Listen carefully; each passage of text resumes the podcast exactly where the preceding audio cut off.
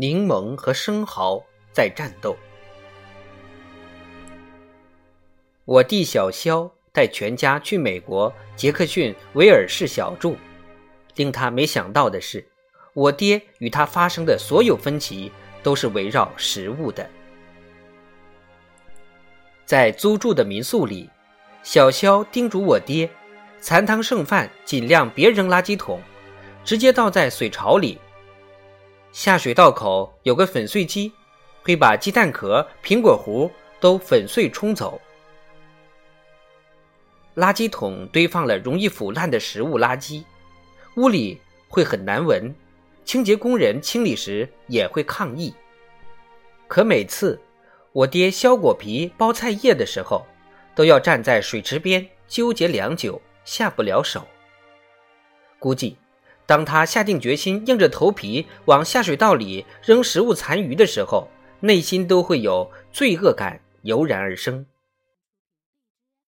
当我爹又一次环顾左右，准备趁人不备找个垃圾袋把果核、果皮装起来的时候，剩菜被小肖一把夺去，给他演示，哗啦一下把剩菜倒进水池里。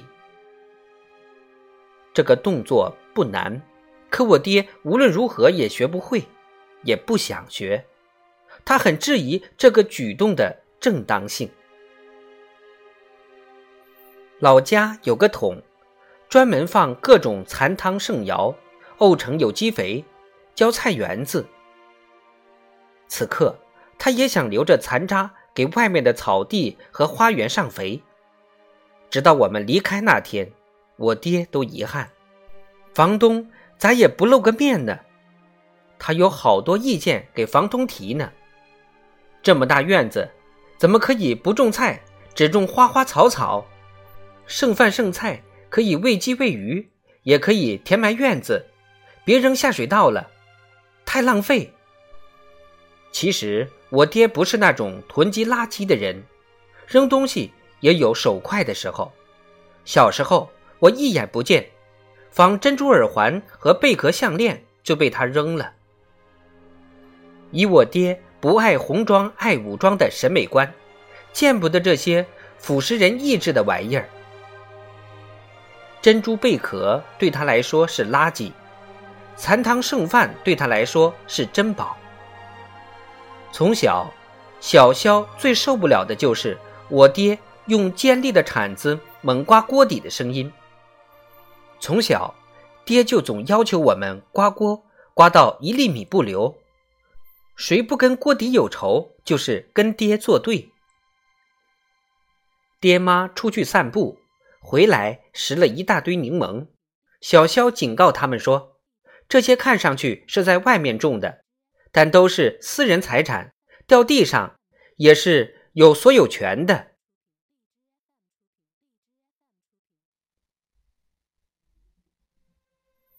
为了让爹听话，他不惜危言耸听。这个州枪支合法，你拿别人东西，小心人家开枪。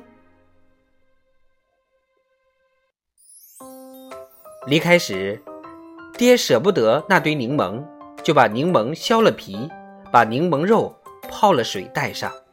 过安检时，小肖要帮爹把水倒了，爹劈手从他手里夺过杯子，把柠檬水。一饮而尽。小肖的表情可以解读为：还有这种神操作。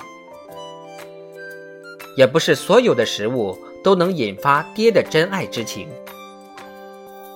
有一次，全家在一家海边小店里吃饭，小肖发现一家店里的生蚝才卖两刀，兴奋极了。小肖平时应酬请人吃的生蚝，一只上百，还不怎么新鲜。虽然又贵又难吃，但生蚝好比贵妇们穿的衣服，昂贵而不舒服。吃着吃着，却也能吃出感情，因求之不得而变成镜花水月。当小肖发现。如花隔云端的美人忽然变得触手可及，他还不抓紧过瘾。小肖边大快朵颐边算账，太便宜了，吃到就是赚到，再多吃一些，把机票钱都省出来。爹默默地看着小肖，又点了六个生蚝。把自己捡回柠檬时，小肖看他的那个饱含鄙夷和惊叹的表情，原版复制，加倍送还。